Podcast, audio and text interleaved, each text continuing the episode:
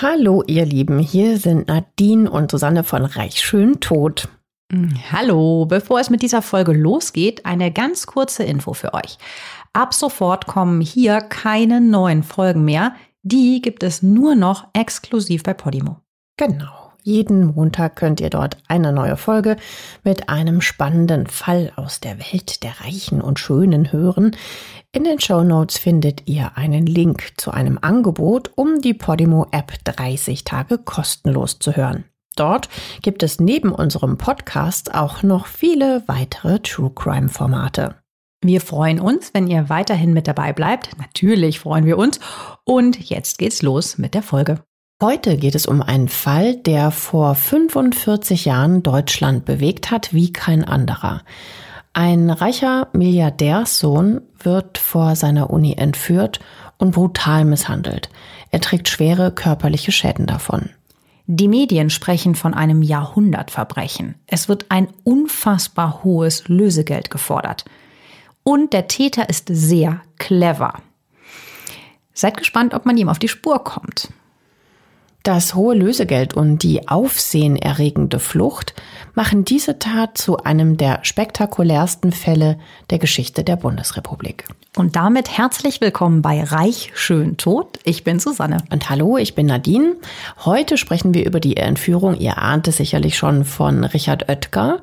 Der gehört zum Oetker-Clan, einer der reichsten Familien Deutschlands.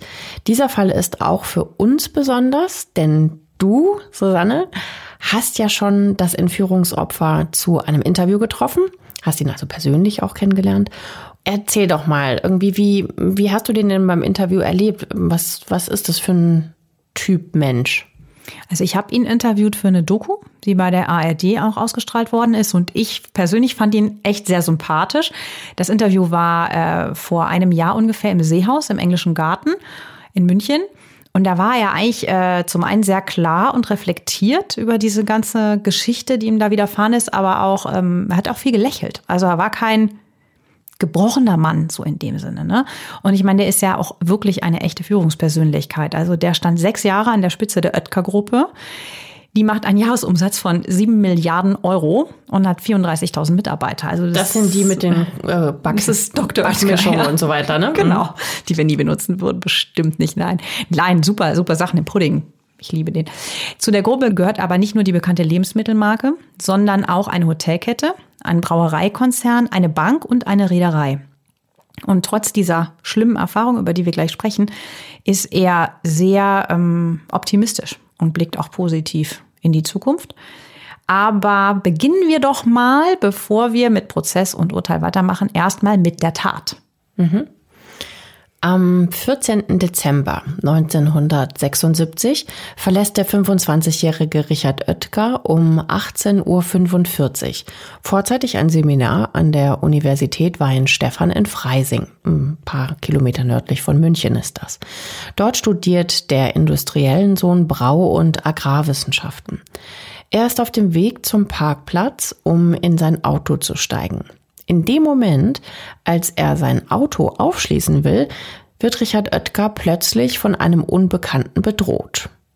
Hat er das beschrieben bei eurem Interview, wie er sich da gefühlt hat? Ja, ziemlich genau sogar. Also für ihn war das super schlimm. Er ist, hat das so beschrieben, du gehst so von der Uni weg, wie sich es wahrscheinlich jeder vorstellen kann. Du stellst, du denkst an überhaupt nichts Bestimmtes, überlegst, was du vielleicht noch machen kannst, mit wem du dich noch treffen kannst. Und auf einmal steht dann ein maskierter Mann mit einer Pistole in der Hand vor dir. Auf die Pistole war noch ein Schalldämpfer geschraubt. Und der Angreifer hat zu ihm dann nur vorwärts gesagt. Ja, krass. Und gerade wenn dann so ein Schalldämpfer drauf ist, dann denkt man ja auch, äh, dann will er den wahrscheinlich noch eher benutzen, die Pistole mit äh, Schalldämpfer, als wenn sie ohne wäre. Ja, wahrscheinlich so eine schnelle Assoziation in dem Moment. Der meint's ernst. So. Ja, ja. Mhm. Später stellt sich übrigens heraus, dass die Waffe äh, eine Gaspistole war.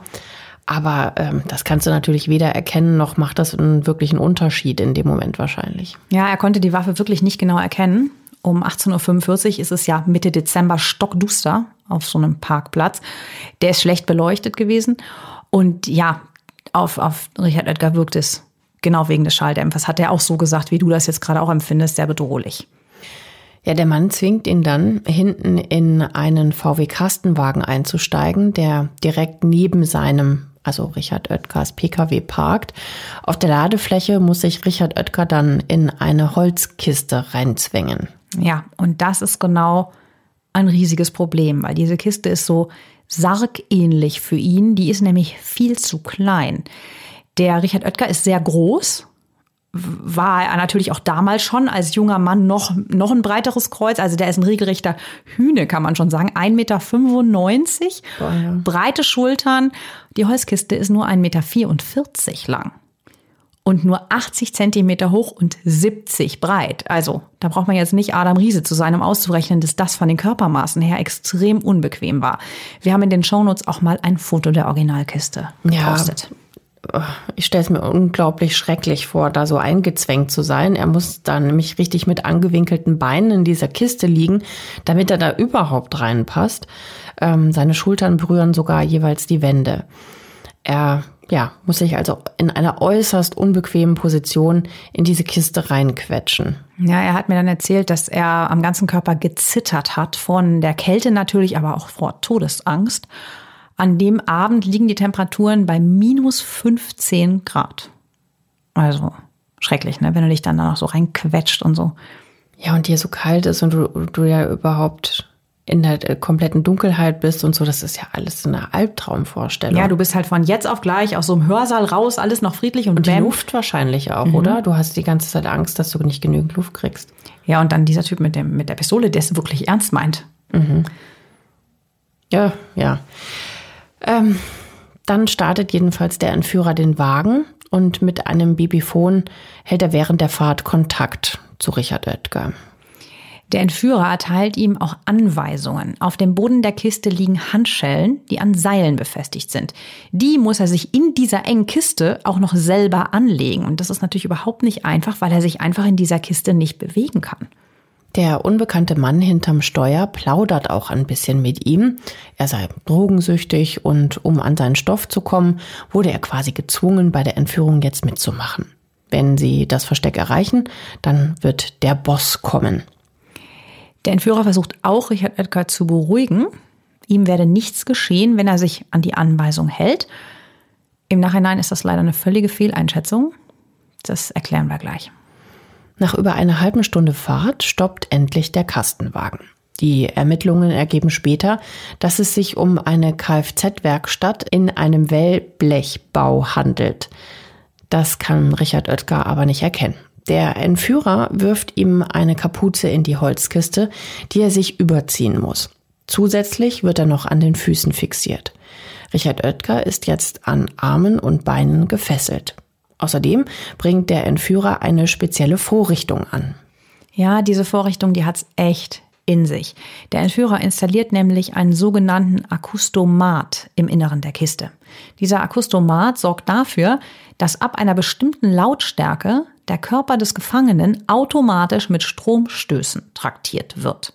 Dadurch sollen laute Hilferufe oder eine Befreiungsaktion unterbunden werden.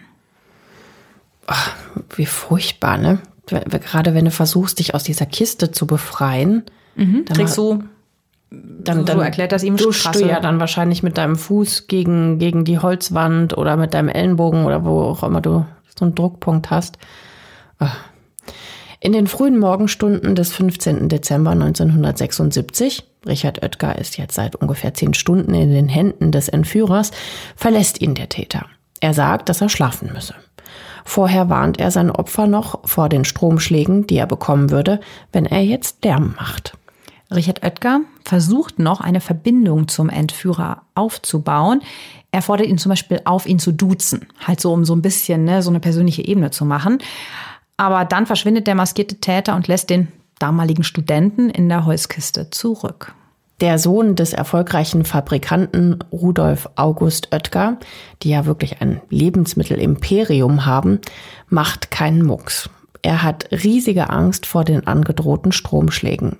Und das nicht zu Unrecht, wie sich bald herausstellen wird.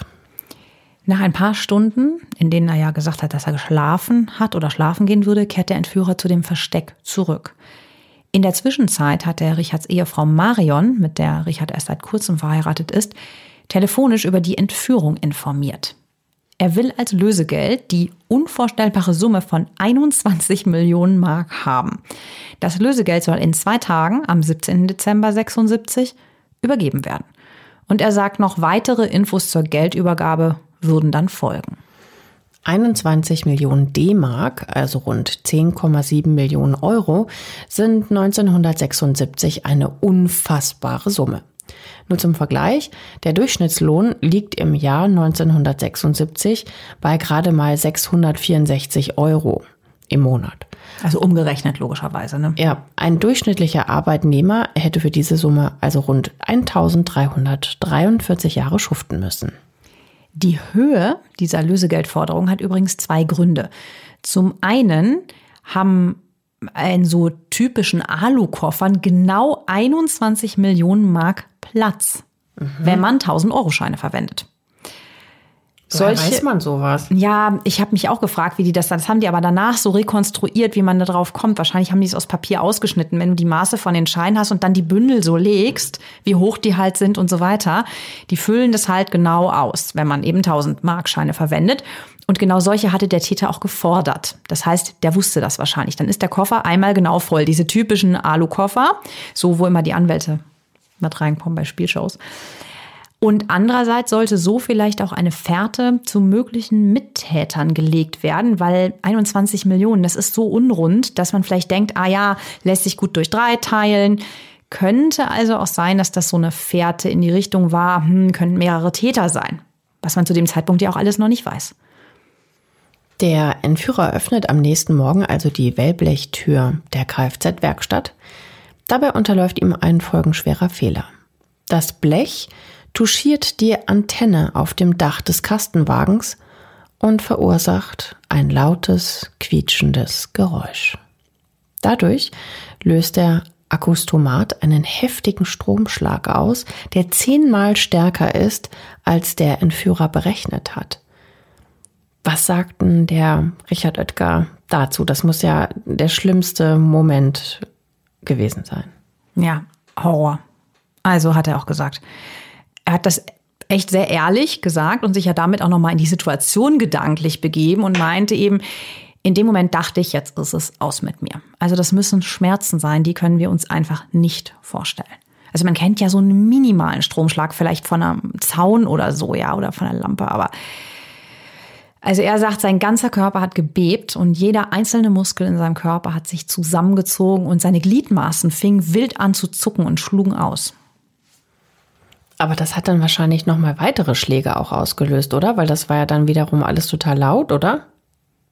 Ja, aber ich glaube, dass er das dann so genau nicht mehr voneinander absetzen konnte. Es, es, hat ihn einfach durchflossen und dann kannst du das nicht mehr kontrollieren. Dann zucken halt einfach deine Arme und, und das Beine. ging dann mehrere Sekunden. Und das lang. dann in der Kiste, ja. Mhm. Ja, und es ist ja dann auch tatsächlich so, dass der Stromschlag schwerste Verletzungen verursacht hat bei ihm. Ja, er hat ähm, gesagt, dass durch seine eigene Muskelkraft er mehrere Brustwirbel und beide Hüften sich gebrochen hat. Ach, wie schrecklich. Durch dieses Enge in der Kiste war er ja wie fixiert und gleichzeitig ja. haben die Muskeln aber sich bewegen müssen. Ja. Ja, und hat sich das alles gebrochen, ja. Mehrere Brustwirbel, wie krass, ne? Oh, und die also, Hüfte. Ja. Beide.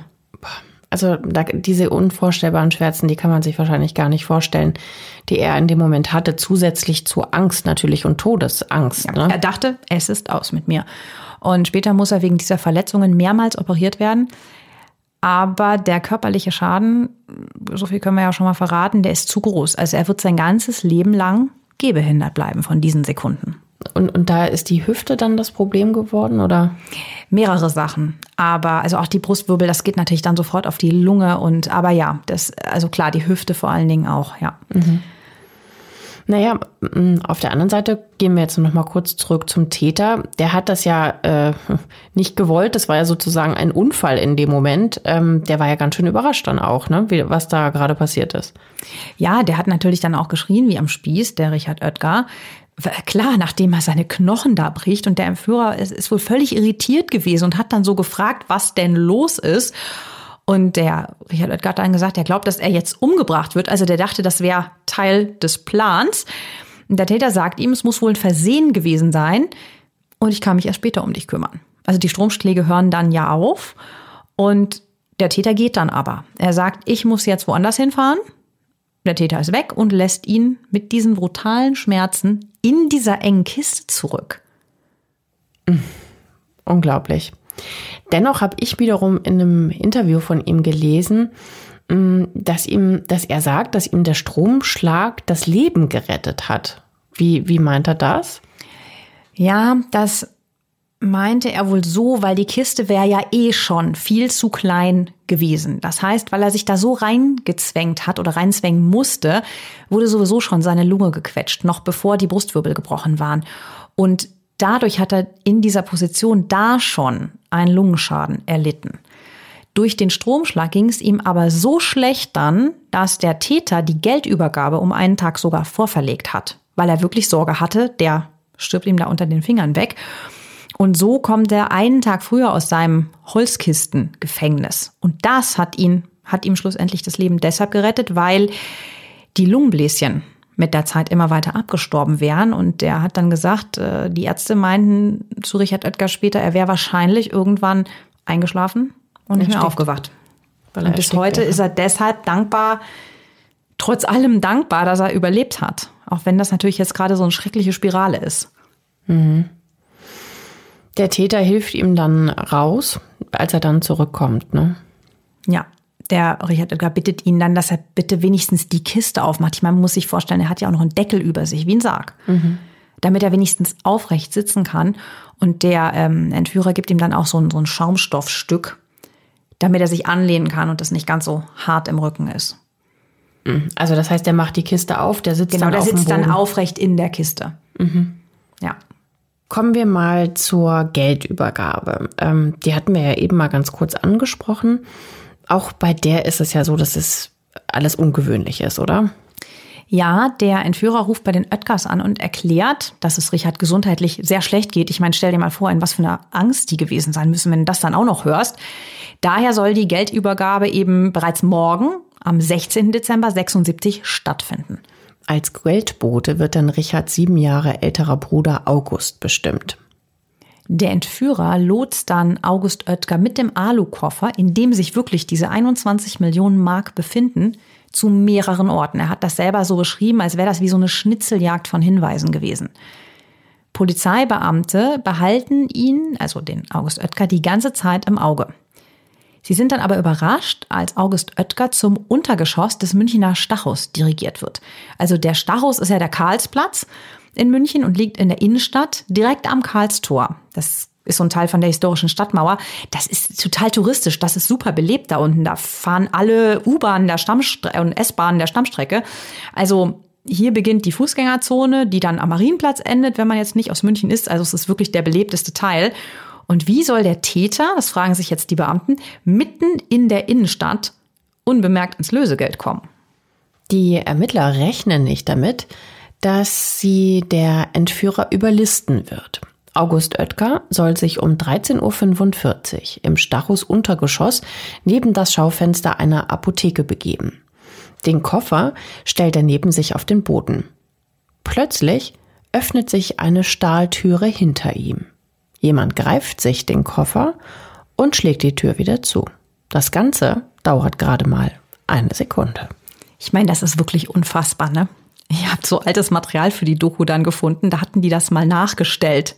Das ist so absurd, wenn du da siehst, so ein Typ mit so einer leichten Schlaghose stellt diesen Koffer ab, die Beamten beobachten den ja die ganze Zeit und plötzlich zack, Tür auf, Koffer rein, Tür zu. Es ist wie so ein bisschen Slapstick. Du denkst, es kann jetzt nicht sein, dass der vor deren Augen, und da waren wirklich einige in Zivil, dieses Geld da mitnimmt. Aber das Problem war, dass diese Stahltür zu den unterirdischen Versorgungsgängen führte, die man nur von innen dann betreten kann. Also die Tür kann man nur von innen öffnen. Da, wo aber ich meine, die müssen doch auch damals schon Baupläne gehabt haben. Ja, aber die wussten ja nicht, wo das ist. Der wurde ja in der Schnitzeljagd immer woanders hinbestellt und die konnten das so mhm. schnell nicht immer checken, den nächsten Ort, den nächsten Ort. Der Verstehe. war denen ja immer ein bisschen voraus. Das waren zu viele Orte, das war natürlich auch sehr gut durchgeplant. Also da, wo August Oetker steht, gibt's auf jeden Fall nur einen Knauf. Und es dauert dann mehrere Minuten, die, die kriegen das schon auch hin, die können dann auch den Schlüssel zu dieser Stahltür auftreiben, aber Der Täter ist da natürlich längst über alle Berge mit dem Geld. Wahnsinn. Ja, das Geld ist weg, der Entführer auf der Flucht und Richard Oetker immer noch gefangen. So jetzt mal unser Zwischenstand. Ja, nach seiner erfolgreichen Flucht aus dem Stachus Untergeschoss kehrt der Entführer zu seinem Opfer zurück. Er putzt erstmal akribisch einen alten Opel Commodore, falls ihr euch den vielleicht noch von euren Eltern, äh, Großeltern oder Urgroßeltern vorstellen könnt. Den hat er sich nämlich extra für die Entführung vor ein paar Wochen bei einem Gebrauchtwagenhändler gekauft. Dann endlich holt er sein schwer verletztes Entführungsopfer aus der Holzkiste, die sich ja immer noch auf der Ladefläche des VW-Kastenwagens befindet. Also das ist ja das Kidnapping-Fahrzeug gewesen. Und legt den Richard Oetker dann in den Opel. Mit dem Opel fährt der Täter sein Opfer jetzt zum Kreuzlinger Forst. Das ist ein kleiner Wald, der südwestlich von München liegt. Im Kreuzlinger Forst hat er vorher einen VW-Kastenwagen abgestellt, damit er schnell fliehen kann. Er parkt also den Opel Commodore, in dem sein Opfer jetzt liegt, und fährt mit dem Kastenwagen davon. In München sitzen natürlich derweil die Oetkers, also die Familie, und bangen um das Leben von Richard. Wann wird sich der Entführer endlich melden? Und lebt Richard überhaupt noch? Nach quälend langen Stunden ruft der Täter endlich bei der Familie Oetker an und gibt den Aufenthaltsort von Richard preis. Sofort eilen Polizei und Sanitäter zum Waldstück am Rande Münchens. Wie krass auch, ne? Weil ich meine, das Geld war weg. Also, der hätte nicht mehr anrufen müssen. So gesehen. Sie finden Richard Oetker dann tatsächlich, weil auch bis zu dem Moment war ja nicht klar, ob der dann da wirklich sein wird, ne? ob der mit denen Katz und Maus spielt und der ist da gar nicht. Aber dann kurz vor 18 Uhr finden sie ihn tatsächlich schwer verletzt, aber immerhin am Leben. Er war insgesamt 47 Stunden in den Händen seines Geiselnehmers und wird natürlich sofort ins nächste Krankenhaus gebracht. Im Münchner Klinikum Großhadern wird er genau untersucht. Sein Puls wird gefühlt, er wird geröntgt. Das Problem, dafür muss er sich auf den Bauch legen, leicht nach links und rechts drehen.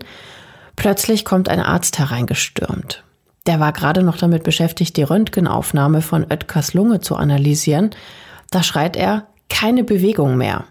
Denn das Entführungsopfer schwebt in akuter Lebensgefahr. Seine Lungen sind ja, wie wir vorher jetzt schon erklärt hatten, schwerstens geschädigt und jede weitere Bewegung könnte sein Tod sein.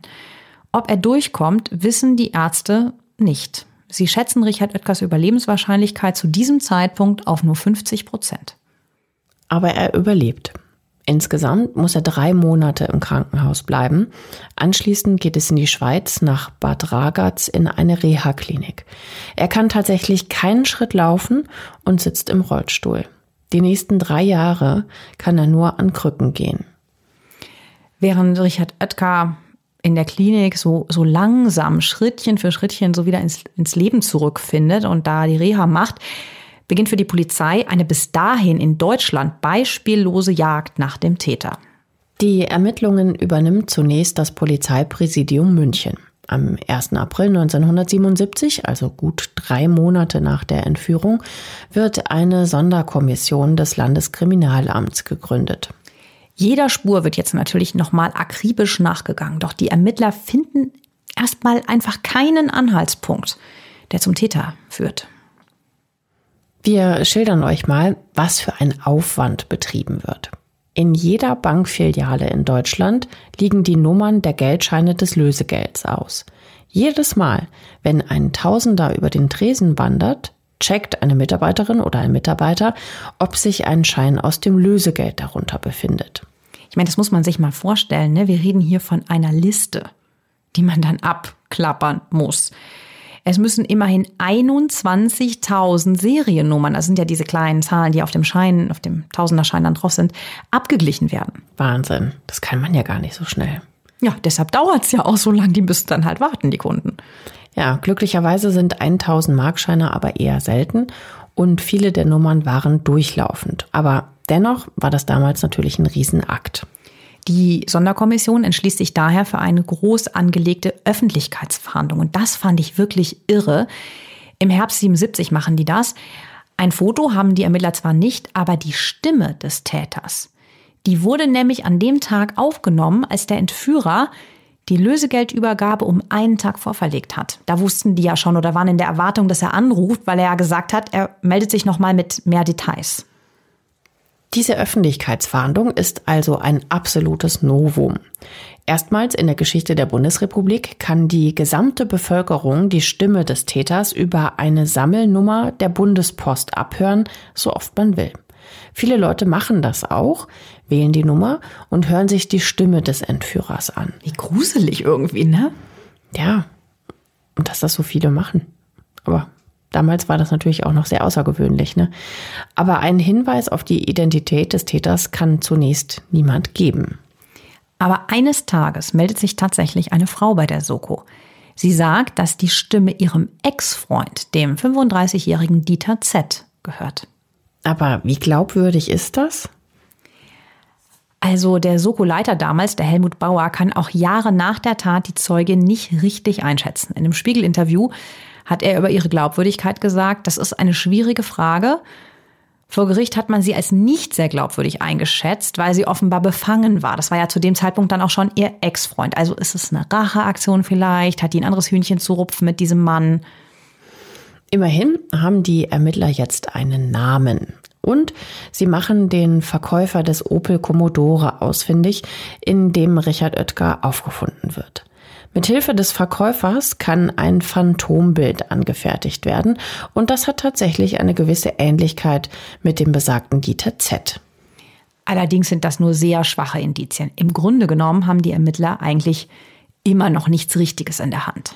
Ja, sie müssen halt weiter auf einen Fehler des Entführers hoffen. Am besten wäre es natürlich, wenn Teile des Lösegeldes wieder auftauchen würden. Ja, Richard Oetker hat zu der Zeit oder zu diesem Zeitraum auch gesagt, dass das für ihn eine sehr, sehr zermürbende Phase war, weil ihm wurde gesagt von der Soko, er dürfe niemanden aus dem Kreis der möglichen Täter ausschließen. Also auch kein Familienmitglied und auch keinen Freund. Er meinte dann, da wirst du wahnsinnig über dem Gedanken, dass du zwei Jahre lang eigentlich keinem Menschen in deinem nächsten Umfeld vertrauen darfst. Weil es könnte der Täter sein oder ein Mittäter. Mhm. Ja, und zwei Jahre, wie du gerade sagst, dauert nämlich diese quälend lange Warterei, weil dann begeht der Entführer im Dezember 1978 einen ganz entscheidenden Fehler. Sonst wäre dieses Martyrium wahrscheinlich sogar noch länger gegangen. In einer Wechselstube im österreichischen Kufstein, direkt hinter der bayerischen Grenze, tauscht der Entführer Sechstausender aus dem Lösegeld ein. Da hat er noch Glück. In einer kleinen Wechselstube werden nämlich nicht automatisch alle ausländischen Geldscheine überprüft, was vielleicht auch der Grund dafür war, dass er es da gemacht hat. Aber ein paar Tage später versucht er am 29. Dezember 1978 auch bei seiner Münchner Hausbank am Goetheplatz einen Schein wechseln zu lassen. Ja, und diesmal ist sein Glück aufgebraucht. Die Bankangestellte überprüft den Schein. Volltreffer. Die Nummer des Geldscheins steht auf der Liste der gesuchten Tausender. Die Bankangestellte informiert den Mann, dass sie jetzt die Polizei rufen müsse. Wie lustig auch, dass sie sagt, Entschuldigung. Ja, dass sie das nicht, weißt du so, ich stelle mir das so vor wie so einem Film, ich drücke heimlich das Knöpfchen mhm. unter meinem Pult und gut. Nee, sie hat es ihm gesagt. Ja, und der Entführer, der schlägt dann vor, dass er den Schein selbst zur Polizei bringt. Sicherlich. Aber die Kassiererin äh, lehnt das dann Gott sei Dank ab. Daraufhin haut der Mann natürlich dann sofort aus der Bank ab, aber nur wenig später kann er dann gefasst werden. Es ist tatsächlich Dieter Z. Der Polizei erklärt der Mann, dass er den 1000 Markschein von einer anderen Bank bekommen habe. Tja, und da ihm die Polizei nicht das Gegenteil beweisen kann und es im Zweifel natürlich immer für den Angeklagten oder Verdächtigen in dem Fall äh, steht, müssen sie ihn wieder laufen lassen. Ja, aber was ich mich echt oft gefragt habe, ist, warum versucht er denn einzelne Scheine in den Verkehr zu bringen, obwohl er doch eigentlich wusste, dass die alle registriert sind? Das war purer Zufall. Die registrierten Scheine werden damals auf einem Mikrochip festgehalten. Und bei der Datenübertragung sind laut Soko-Leiter Helmut Bauer 40 Fehler passiert. Das heißt, die Nummern der 40 fehlerhaft dokumentierten Tausender stehen nicht auf den öffentlich zugänglichen Lösegeldlisten, aber sehr wohl auf der vollständigen Liste, die die Banken zum Abgleich bekommen haben. Der Tausender, mit dem der Täter in der Bank in München auftaucht, gehört genau zu den Banknoten, die fehlerhaft dokumentiert wurden. Der Entführer geht also davon aus, dass dieser Geldschein bei der Bank nicht verzeichnet ist. Ah, das verstehe ich jetzt nicht. Naja, die, diese Listen waren öffentlich zugänglich. Das Ah. heißt, er konnte vorher nachgucken und 40 Verstehe. standen nicht drauf. Bei Ah. der Bankliste aber schon. Das war ja auch nicht ganz geschickt, oder? Das dann öffentlich zu machen? Naja, vielleicht für jeden Shop, für jeden kleinen Laden. Vielleicht haben die gehofft, dass dann noch mehr private Personen, auch wenn sie einen Tausender in die Hand kriegen, abgleichen. Aber so konnte er sich halt auch informieren. Nach dem Vorfall in der Bank steht Dieter Z ganz oben auf der Liste der Verdächtigen, die ja eh überschaubar kurz ist. Die Ermittler prüfen Dieter Z auf Herz und Nieren und dabei kommen immer mehr verdächtige Aspekte ans Tageslicht. Zum Beispiel fährt Dieter Z einen VW-Kastenwagen. In so einem Auto wurde ja Richard Oetker, wie wir wissen, entführt. Und Dieter Z steht auch nicht gerade auf der Sonnenseite des Lebens. Also seine Einkommenssituation ist undurchsichtig. Der Spiegel zum Beispiel nennt ihn damals in Artikeln Kfz-Tüftler, Freizeitbarkeeper, Tauchlehrer und Zauberkünstler. Der gelernte Betriebswirt wohnt damals in einem Reihenhaus im Münchner Stadtteil Pasing, ist geschieden und hat einen Sohn. Fünf Jahre lang, bis zum Frühjahr 1977, handelt er in München mit gebrauchten Autos. Er kauft sie auf, richtet sie in seiner Werkstatt her und verkauft sie anschließend mit Gewinn. Die Gewinne meldet er allerdings nicht an das Finanzamt. Die Geschäfte laufen bar und schwarz ab. Bis zu 60.000 Mark lagert er teilweise in seinem Reihenhaus. Gut, dass die Polizei jetzt da nicht gerade denkt, äh, ach ja, der Typ ist unbescholten und hat eine weiße Weste, ist klar, ist natürlich ein bisschen dubios alles. Im Frühjahr 1977 muss er dieses Geschäft, dieses Autohandelgeschäft dann aufgeben. Er wird auch dazu verdonnert, seine Werkstatt abzureißen, weil er sie ohne Genehmigung errichtet hatte. Für die Ermittler ist diese Autowerkstatt trotzdem sehr spannend. Die besteht aus einer Wellblechkonstruktion. In so einer Wellblechhalle wurde Richard Oetker ja gefangen gehalten. Dieter Z. wird außerdem von einem Mann wiedererkannt, der ihn beim Kauf eines Opel Commodore beobachtet hatte. In dem Opel Commodore wurde Oetker ja am Waldrand bei München gefunden. Für Dieter Z sieht es immer schlechter aus. Aber noch reichen die Beweise nicht für einen Haftbefehl. Er wird aber trotzdem am 30. Januar 1979 in seinem Münchner Reihenhaus verhaftet. Die Verhaftung war eigentlich gar nicht für diesen Tag geplant. Die Polizei geht bis zum Schluss nämlich von mehreren Tätern aus. Die wollen sie auch schnappen und deshalb den Dieter Z eigentlich erstmal nur beschatten. Dann gibt es allerdings einen tragischen Zwischenfall. Dieter Z fühlt sich verfolgt und baut einen schweren Autounfall. Dabei stirbt ein Mensch. Er selbst muss für zwei Tage ins Krankenhaus. Soko-Leiter Helmut Bauer erklärt die Festnahme dann so, weshalb es dazu kam. Wegen des Unfalls war er für uns zwei Tage verschwunden. Wir glaubten da natürlich an Flucht und haben nach langen Überlegungen beschlossen, doch einen Haftbefehl wegen erpresserischen Menschenraubs zu beantragen. Die Ermittler fahren zum Reihenhaus und nehmen ihn fest. Dieter Z sitzt also in Untersuchungshaft. Das war dann offensichtlich nach seinem Aufenthalt im Krankenhaus. Genau, nach den zwei Tagen. Ein Geständnis legt er allerdings nicht ab. Stattdessen beteuert er stets seine Unschuld. Bei den Verhören legt er allerdings auch ein vollkommen übersteigertes Selbstbewusstsein an den Tag. Also der Soko-Leiter beschreibt ihn als dauerhaft größenwahnsinnig. Allerdings rechtfertigt so ein Verhalten natürlich noch keine Verurteilung. Die Staatsanwaltschaft glaubt dennoch, dass sie den wahren Täter gefunden haben und dass die Beweise für eine Verurteilung reichen werden. Sie erhebt daher Anklage wegen erpresserischen Menschenraubs. Was wir an dieser Stelle nicht unerwähnt lassen sollten, vom Lösegeld fehlt, bis auf die sichergestellten 7000 Markscheine, nach wie vor jede Spur. Im November 1979, also knapp drei Jahre nach der Entführung, startet der aufsehenerregende Prozess gegen Dieter Z. Es wird ein reiner Indizienprozess. Vor Gericht sieht der seit der Entführung auf Krücken angewiesene Richard Oetker das erste Mal seinen mutmaßlichen Entführer, der ihn zum Invaliden gemacht hat. Das war natürlich für Richard Oetker eine super schwierige und belastende Situation, auch weil er ja nicht wusste, ob der Angeklagte auch der wirkliche Täter ist. Er hat ihn immer nur mit Maske gesehen. Und gehört, ne? Und gehört. Richard Oetker sagt über diese erste Begegnung, Ich konnte keinerlei Verbindung zu meinem Entführer herstellen, also von diesem Angeklagten. In dem Moment im Gerichtssaal. Genau. Auch mit der Stimme des Angeklagten hat Richard Oetker Probleme. Der Täter sprach während der Entführung immer Hochdeutsch. Der ehemalige Autoschrauber, der vor ihm im Gerichtssaal sitzt, redet aber breites Bayerisch. Der starke Dialekt macht es schwer, die Stimme zu identifizieren. Der Richter fragt Richard Oetker dann auch, ob es sich denn um die Stimme seines Entführers handelt. Der Richard Oetker sagt dann, also wenn der Hochdeutsch sprechen kann, glaube ich, dass er mein Bewacher war. Richard Oetker muss sogar einen direkten Körperkontakt mit seinem mutmaßlichen Peiniger ertragen. Der Richter bittet um den sogenannten Hand-an-Hand-Vergleich. Ja, das kam daher, weil der Richard Oetker ähm, gesagt hatte ähm, vorher bei den, bei den ganzen Befragungen, dass die Hände des Entführers verhältnismäßig klein waren.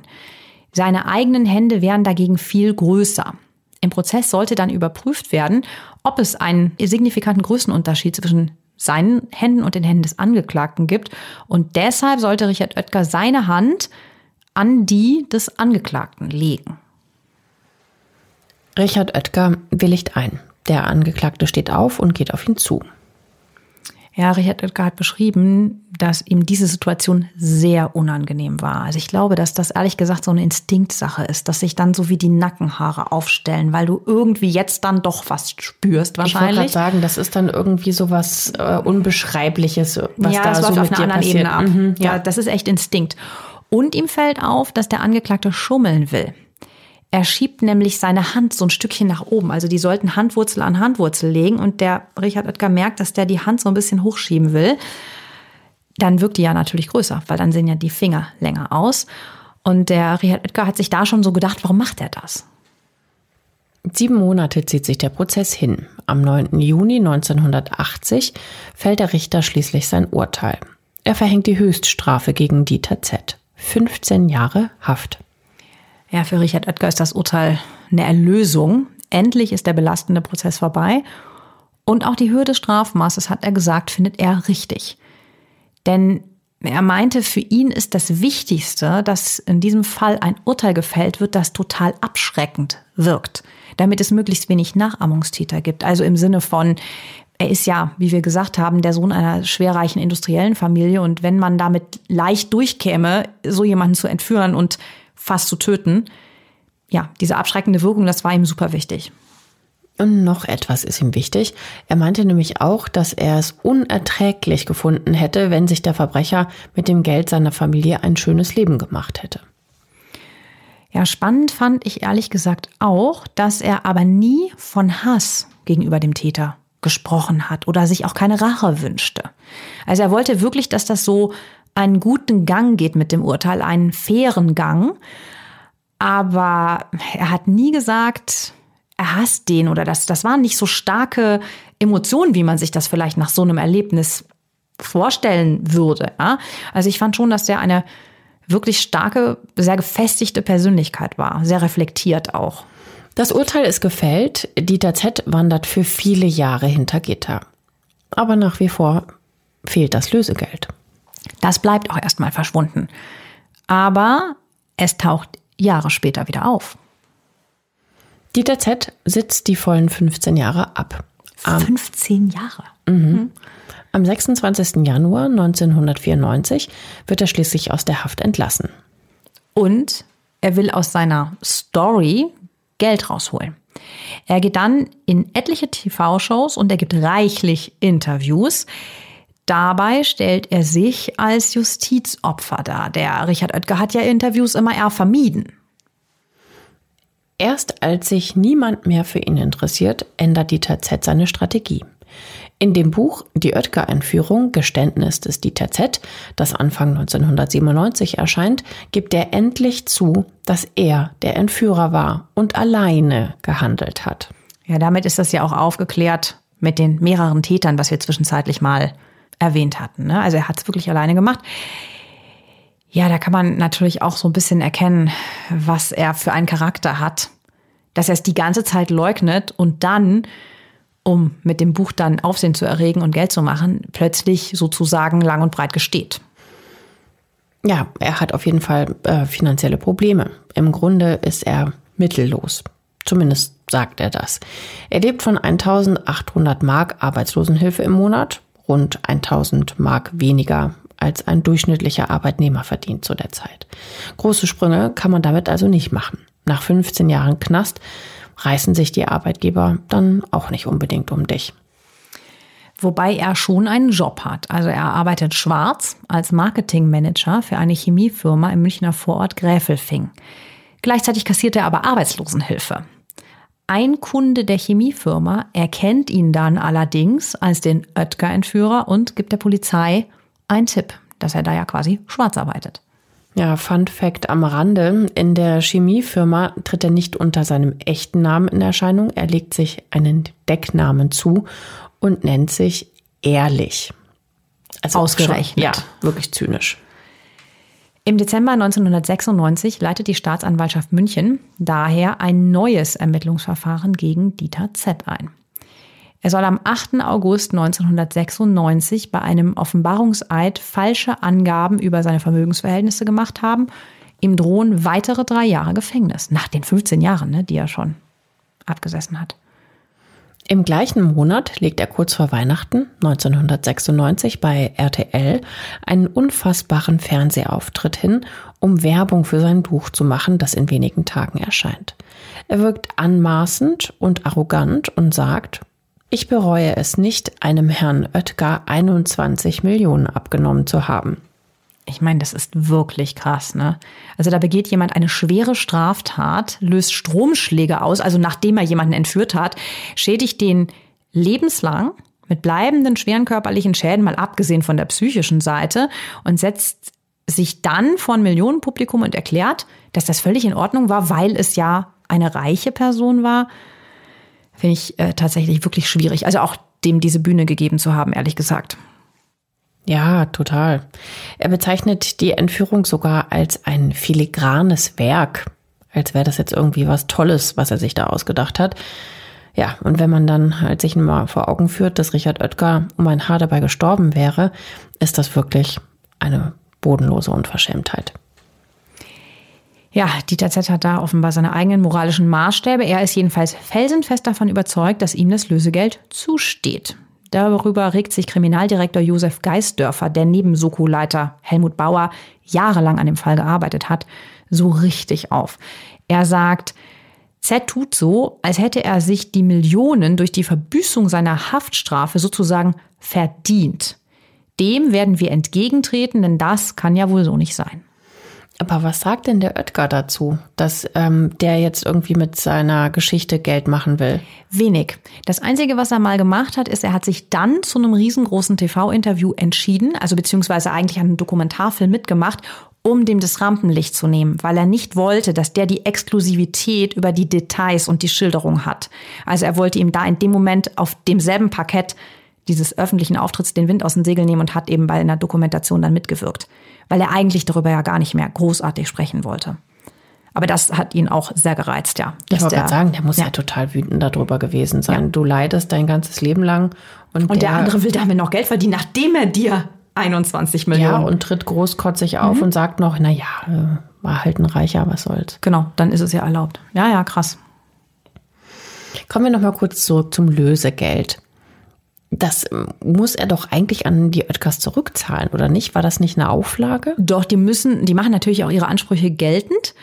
Der Oetker Anwalt, der Walter Maas, erklärt, wenn Z das Geld nicht zurückgibt, werden wir ihm bis ans Ende seines Lebens im Genick sitzen. Also klar, die machen ihre Ansprüche geltend.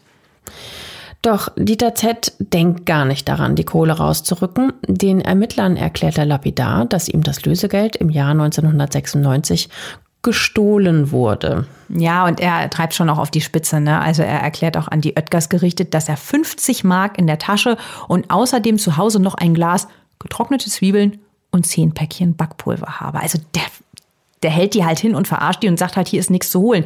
Das, deshalb, die haben da gerade keine Handhabe. Klar können die ihn fänden und so, aber wenn der einfach behauptet, das Geld ist nicht da, es glaubt natürlich keiner, aber sie kommen gerade nicht ran.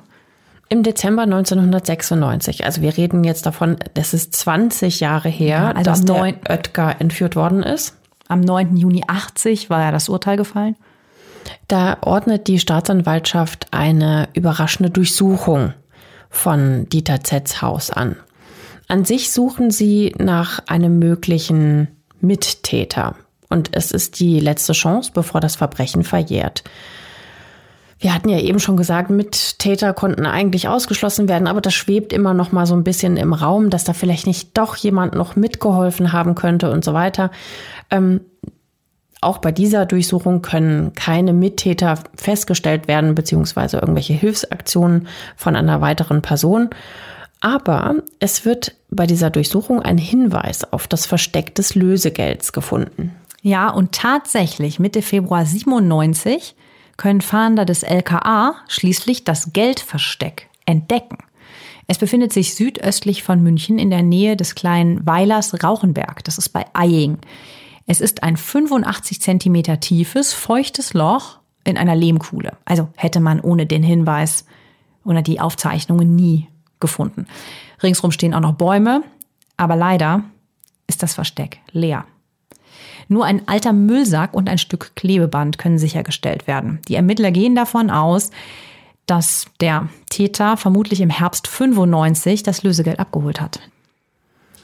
Das Lösegeld bleibt also verschwunden. Aber Dieter Z hat mittlerweile ein riesiges Problem mit Geld. Die Tausender aus dem Lösegeld sind, falls ihr mal einen in der Hand hattet, die mit dem alten Mann auf der Vorder- und dem Limburger Dom auf der Rückseite. Im Herbst 1990 beginnt aber die Deutsche Bundesbank mit der Ausgabe neuer Geldscheine.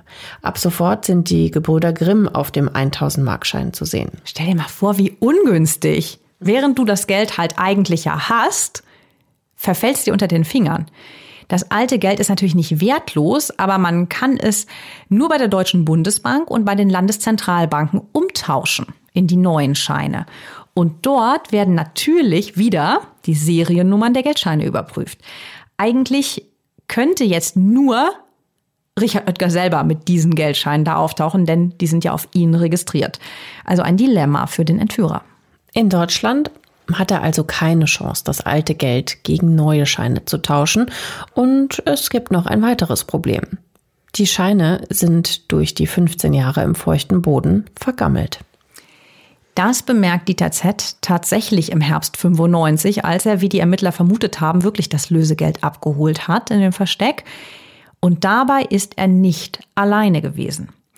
Er hat nämlich den erfahrenen Drogenschmuggler Hubertus B. angeheuert, den er im Gefängnis in Straubing kennengelernt hat. Der soll ihm helfen, das Geld umzutauschen. Mit ihrer Beute fahren sie zu einer kleinen Hütte, die im Lützbachtal im Hunsrück hinterm Fischweiher von Hubertus Vater liegt. Durch die Feuchtigkeit und Wurmfraß wurden rund sechs Millionen Mark zerstört. Sechs Millionen Mark zerstört. Das wertlose Papier verbrennen sie im Kamin von Hubertus B.'s Elternhaus. Stell dir das mal vor, so viel Geld verbrennen.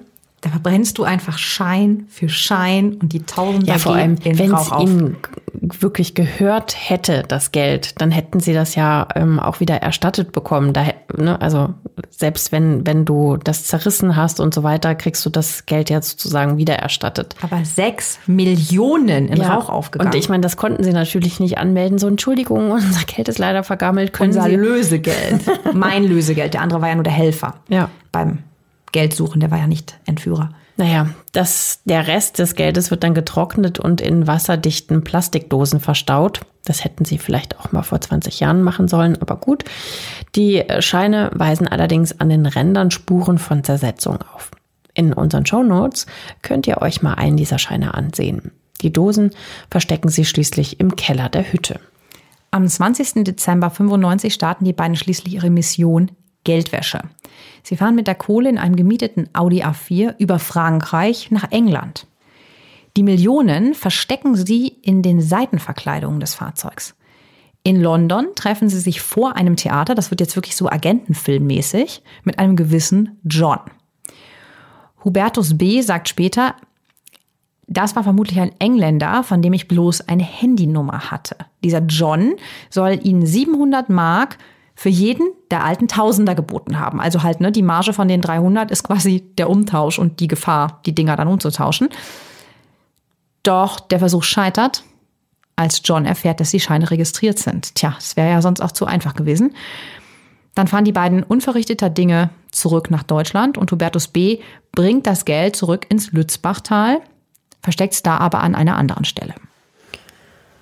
Irgendwie war das nicht besonders intelligent, was die gemacht haben, so von vornherein, oder? Hätte man nicht einfach ins Ausland fahren können, einer anderen Person sagen, kauf dafür ein Haus, ich glaube, bei so hohen Summen, die müssen immer wieder, kommt das ja irgendwann dahin, dass die das zu einer Bank bringen müssen. Und die fragen dann bei der Bundesbank an und die hat die Liste mit den registrierten Scheinen. Ja, aber in den 90er Jahren, da konntest du ja noch viel bar bezahlen. Da konntest du doch zum Beispiel hättest du einen, Sportwagen kaufen können für das Geld. Ja, dann steht bei dir der Sportwagen rum, du bist eh verdächtig, die suchen eh nach dem Lösegeld. Also ich glaube, die haben sich auch sehr eingekreist gefühlt, zu Recht übrigens. Mhm. Also jedenfalls, es, es hat nicht geklappt. Sie wollten das ja über England machen, aber dieser John äh, hat sich halt nicht eingelassen. Ja. Kurz danach wird Hubertus B. am 11. Januar 1996 verhaftet. Ein Tipp aus England führt die Ermittler auf seine Fährte. Von wem der Tipp kam, ist nicht bekannt. Der Vorwurf Hehlerei und versuchte Geldwäsche. Er zögert lange und nach fünf Tagen verrät er der Polizei aber dennoch das Versteck im Lützbachtal. Die Münchner Polizei informiert die Kollegen in Rheinland-Pfalz. Die fahren zu der Hütte. Doch sie kommen zu spät. Dieter Z. hat das Versteck bereits leergeräumt. Das gibt's nicht, oder? Mhm. Es ist immer so knapp davor. Und dann ist es doch wieder. Finden Sie wieder ein leeres Versteck. Wie davor schon die Lehmkuhle.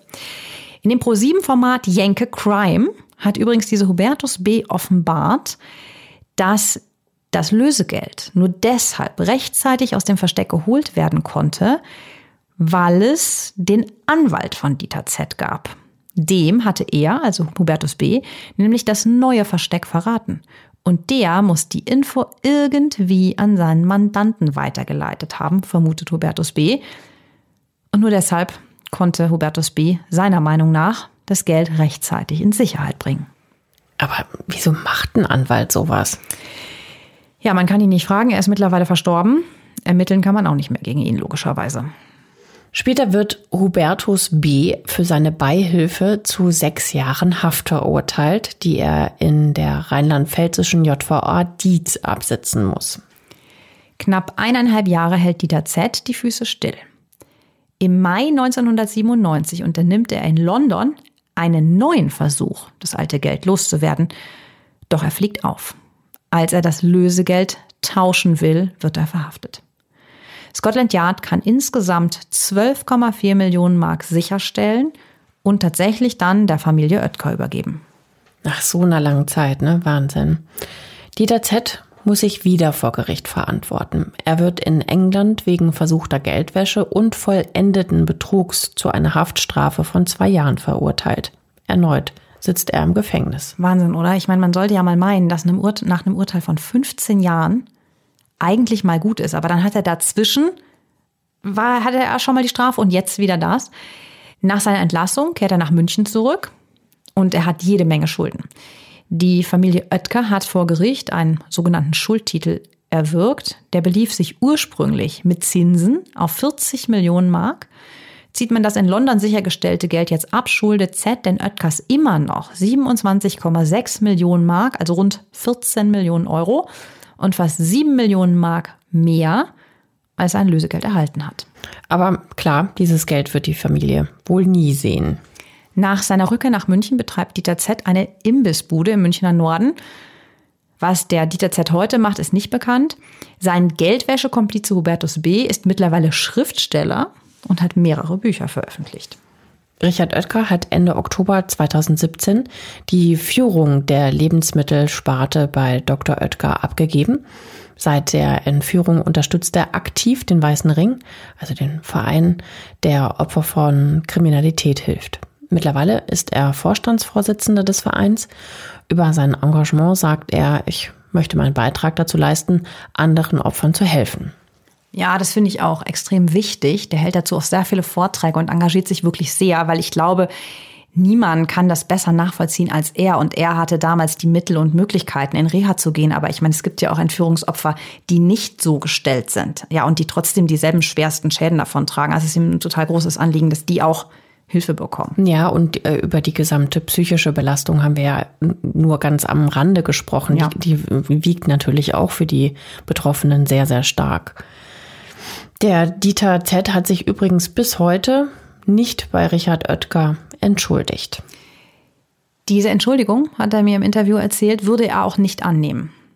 Der, er meinte, wenn jemand einem im Affekt einen Spaten auf den Kopf haut, dann kann ich das entschuldigen, wenn das aus so einem Streit entsteht. Aber wenn einer über Monate mein Schicksal so plant, wie soll ich das entschuldigen? Ich weiß doch vorher, dass eine Kiste von 1,44 Meter für einen Menschen von 1,95 Meter viel zu klein ist. Und deshalb kann ich das nicht entschuldigen. Also diese, ja, was du auch, so diese kriminelle Energie, ne, die, die man immer so durchspürt, diesen Vorsatz. Das, ähm, nee. Mhm. Kann ich aber auch nachvollziehen. Jetzt wollen wir aber eure Meinung zu diesem Fall hören. Was geht in euch vor? Also ich kann nur von mir sprechen, mich macht's richtig wütend. Ne, so diese Attitüde, die der hat, ähm, kein äh, Schuldgefühl, solche Sachen, ähm, das, das hat mich jetzt irgendwie beschäftigt, während wir diesen Fall jetzt aufgenommen haben. Aber vielleicht habt ihr ganz andere Ideen oder ganz andere Gedanken dazu. Schreibt es uns gerne bei Instagram. Werdet gerne auch unser Follower, falls ihr es noch nicht seid. ihr findet uns unter Reichschön Tot bei Instagram. Genau, abonniert uns gerne, bewertet unseren Podcast gut. Und ja, wir freuen uns immer über Nachrichten, auch über Vorschläge zu Fällen. Das war jetzt auch ein Wunsch von einem Hörer, einer Hörerin. Und von daher kommt gut durch die Woche. Wir freuen uns von euch zu lesen und hoffen, dass ihr uns weiter zuhört. Bis nächste Woche Montag. Tschüss. Tschüss.